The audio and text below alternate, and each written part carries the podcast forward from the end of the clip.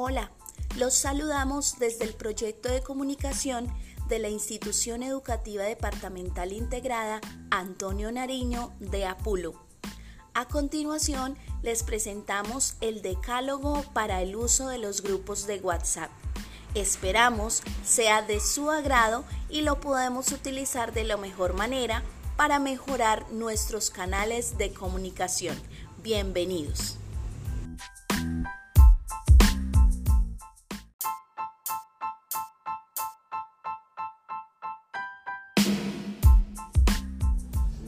Ten claro para qué fue creado el grupo.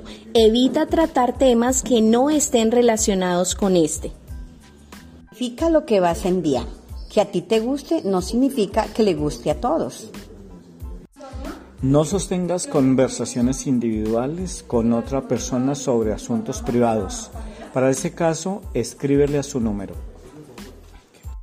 No esperes que todo el mundo tenga el mismo tiempo y disponibilidad que tú. A veces unos están más ocupados que otros. No es necesario responder todo lo que escriben con emoticones o frases repetidas. Evita hablar de religión, creencias o política. Son temas muy sensibles y complejos que terminarán en discusiones que no llevan a ningún lado. Si eres administrador de un grupo, no agregues a alguien sin antes consultarle. Pregúntale si quiere ser agregado. Evita enviar un puñado de imágenes o videos pesados. No todos tienen un teléfono tan moderno como el tuyo.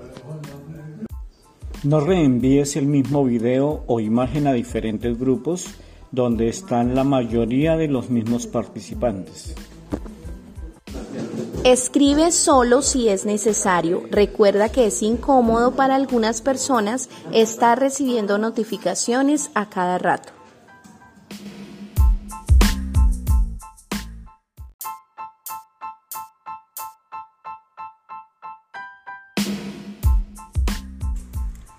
Ahora unos tips adicionales.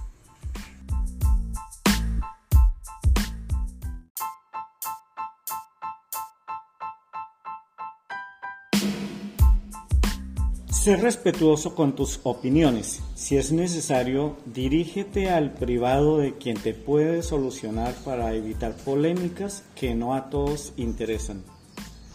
Respeta los horarios de descanso y evita escribir los fines de semana, a menos que sea de suma urgencia. Hagamos de los grupos de WhatsApp una herramienta eficiente y armónica para nuestra labor.